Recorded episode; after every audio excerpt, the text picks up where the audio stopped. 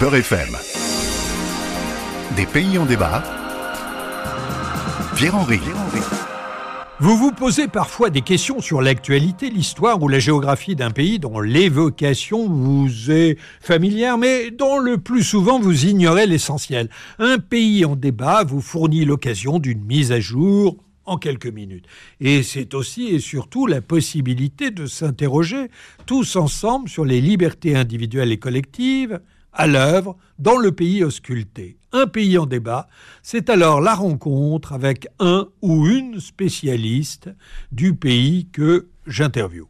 Ça vous plaît? Alors suivez-moi, nous sommes bien sûr Beurre FM.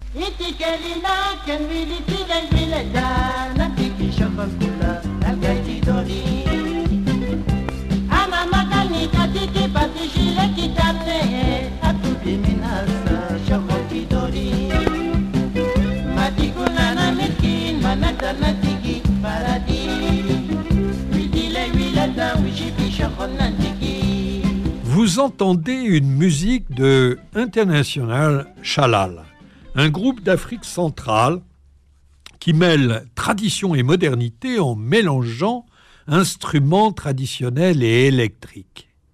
Nous allons partir aujourd'hui dans un pays charnière entre l'Afrique du Nord et l'Afrique subsaharienne, tenant une position géostratégique dans le commerce transsaharien. Ses voisins du pays du jour sont la Libye, le Soudan, la République centrafricaine, le Cameroun, le Niger et le Nigeria.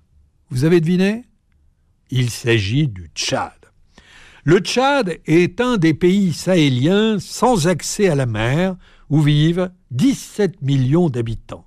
La moitié d'entre eux a moins de 14 ans, vivent sur un territoire grand comme deux fois la France. La majorité vit dans le sud, sont des éleveurs ou des agriculteurs, mais l'industrie du pétrole est très importante aussi depuis 2003. Malgré ses exportations, le Tchad reste cependant l'un des pays les moins développés et les plus pauvres au monde. L'islam y est autant pratiqué que le christianisme, présent depuis la colonisation française en 1920, qu'il avait incorporé à l'Afrique équatoriale française. Le Tchad est devenu indépendant en 1960. La vie politique du pays est dominée alors par le président Tambalbaye et le parti dit progressiste tchadien l'hégémonie politique des ethnies du Sud, majoritairement chrétiennes, sur celle du Nord, musulmane, déclenche une première guerre civile en 1965.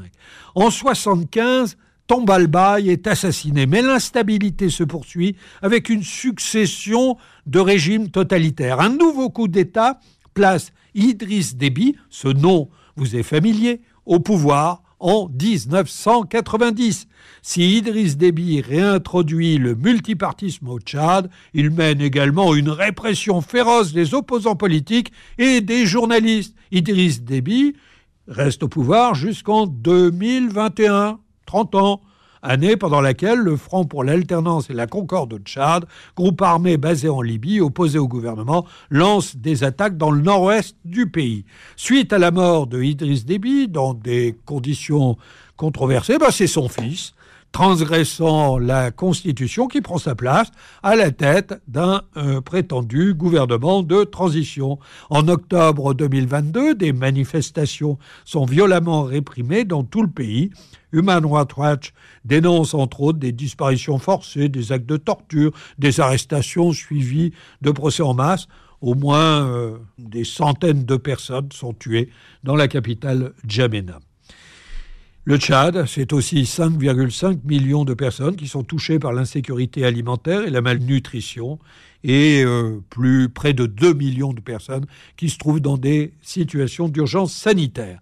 Nous allons parler de tout cela avec Roland Marshall, qui est chercheur à Sciences Po, spécialiste de l'Afrique subsaharienne et a fait des recherches en économie et euh, des conflits dans l'Afrique centrale et les pays de la Corne. Monsieur Roland Marshall, bonjour. Bonjour. Alors, euh, nous allons parler du Tchad. Euh, la France a une relation particulière avec le Tchad. Elle a soutenu Tombalbaye euh, dès l'indépendance dans les années 60. Elle a soutenu le Tchad euh, en 78 euh, dans le conflit avec la Libye autour de la conquête de la bande d'Aouzou. Puis elle a soutenu Idriss Déby dans sa prise de pouvoir en 1990.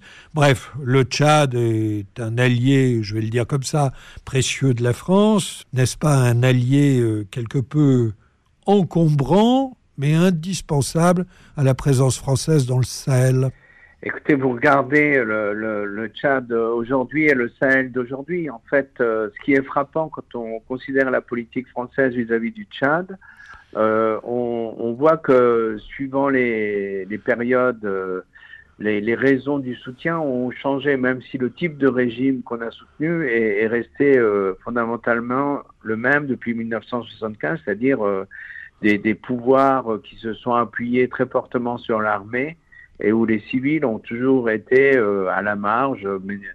Bien sûr, un premier ministre civil, mais, mais de fait, euh, une armée ou des milices toujours fondamentales pour l'ordre politique. Donc, le Sahel est aujourd'hui une préoccupation de, de, la France. Il ne l'était pas il y, a, il y a 15 ans.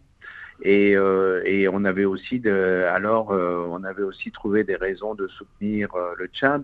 Hein, je vous rappelle que dans les années 2000, les officiels français m'expliquaient que soutenir le Tchad, c'était lutter contre une islamisation et une arabisation qui euh, venait de, de l'est. Un argument donc historique qui me faisait quelque peu sourire dans la mesure où les migrations euh, sont plutôt dans l'autre sens. Et puis euh, également, euh, l'islamisation, elle s'est faite par le Nord, par le Maroc notamment, hein, qui a joué un grand rôle dans, dans, l'islamisation et dans, le développement d'une grande confrérie soufie qu'on appelle la Tijaniya. Mais, alors, vous dites que les raisons ont changé, mais alors, aujourd'hui, la présence française au Sahel euh, s'appuie notamment euh, sur euh, les forces euh, tchadiennes, ou en tout cas reçoivent une aide non négligeable. Alors quelle est la raison aujourd'hui euh, invoquée par le pouvoir français? Il y a une constance dans la politique française vis-à-vis du Tchad, c'est le rôle de, de l'armée française.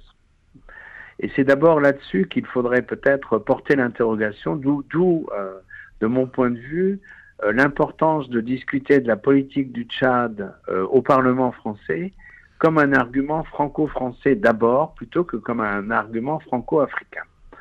Euh, alors, il y, y, a effectivement des raisons historiques. Le, euh, le fait que le, le Tchad et l'Afrique centrale euh, coloniale sont, sont passés du côté de De, de Gaulle de, très tôt, hein, plus euh, le, le, départ de, de l'offensive pour mettre à bas le, le, le régime euh, nazi et ses alliés français à partir du Tchad et avec la division Leclerc. Bon, il y a, toute une, euh, disons, une mythologie euh, basée sur des faits réels et puis sur des discours qui le sont un peu moins, qui existent et qui expliquent l'intérêt. Après, l'armée tchadienne, elle a été quand même une armée diverse. vous savez, on a aujourd'hui des publications, les archives, notamment, donnent quand même des points de vue qui montrent que, finalement les, Français n'ont jamais été très aveugles sur les manquements euh, de, l'armée tchadienne. Vous parliez de Tombalbaye.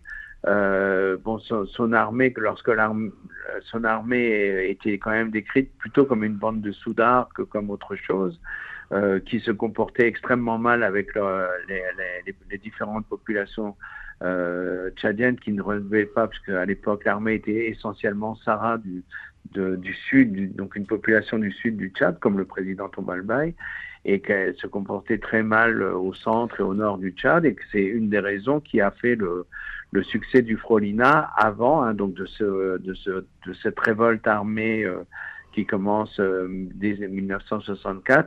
Et là, on, on voit que les, les il, y a, il y a des tas de raisons euh, locales ou régionales, proprement africaines, euh, qui jouent. La guerre au Darfour avant, maintenant le, mais... maintenant le Sahel. Mais par contre, on ne questionne jamais pourquoi les militaires français y sont si attachés. Alors, on pourrait se dire, ben par nostalgie coloniale, parce qu'ils ont des intérêts. si vous voulez aller en opération au Tchad, c'est quand même assez sympathique. Vous n'avez pas d'ennemis. Hein, enfin, pendant très longtemps. Enfin, on n'a pas d'ennemis. Et puis on avait, on avait quand même des salaires assez, assez ronds. Ça permettait de, d'acheter une nouvelle belle voiture ou de construire euh, ou de payer une maison à la campagne, que sais-je. Enfin, il y a, y a, un débat qu'il faut avoir et qui, à mon avis, tient plus à la gestion euh, de l'appareil militaire français en France que réellement. J'entends. Euh, J'entends, mais. besoins sur le continent. Mais cela étant, les autorités américaines viennent de rappeler que le groupe paramilitaire russe Wagner travaillerait avec les rebelles pour déstabiliser le gouvernement tchadien. Et euh, a priori, d'ailleurs, euh, dans l'actualité, il semblerait que ça soit euh, exact. Alors, face à l'influence grandissante de Wagner sur le continent africain, comment la France et le Tchad peuvent appréhender cette menace? Pour conclure? Écoutez, d'abord les Américains disent des choses, c'est... oui, qui ne sont pas toujours exactes, oui. Oui, non, il est important de le rappeler, parce que si vous parlez, par exemple, au, au centrafricain, euh, ils vous diront que oui, il y a des rebelles tchadiens qui sont à, proximité de Pawa. Euh, en fait, Wagner ne les, ne les aide pas, mais Wagner les tolère. C'est une carte, euh, peut-être à jouer. Et on, sent et on le voit sur d'autres crises, comme la crise soudanaise à l'actuelle, on voit que les renseignements américains sont déjà dans, un, dans une posture de guerre froide. Euh, je crois que je suis un analyste, je suis un universitaire. Euh, les discours euh, américains ne me convainquent pas autant que visiblement d'autres. parce que parce que je crois que c'est un instrument dans la palette de l'État russe, c'est pas le seul. Et encore une fois, la, la, meilleure solution que le Tchad aurait pu trouver, si vous voulez, pour éviter euh, des manipulations de Wagner avec des, avec des opposants, ça aurait été par exemple de ne pas réprimer dans le sang et avec des, plusieurs centaines de victimes apparemment euh, la manifestation du 20 octobre dernier. Mais euh, visiblement, ça, on l'a oublié. Oui, mais euh, comme on a euh, oublié la promesse d'élections libres et démocratiques à l'égard, à l'issue d'une période de transition de 18 mois, euh, faite par Idriss Déby, fils. Oui, mais si vous voulez, il faut bien vous rendre compte que il y, a, des moments où les Russes ou Wagner ou tout ce que vous voulez, ou le diable essayent de, manipuler des, des, acteurs politiques en Afrique ou ailleurs. Mais il y a des moments aussi où les Occidentaux, euh, tout à leur discours sur la démocratie, euh, n'en finissent plus de, soutenir euh, des régimes prétoriens et que, si vous voulez, la patience d'une population, le Tchad, tel qu'il transparaît dans les discours français, c'est une armée. Il n'y a plus de population dans ce pays.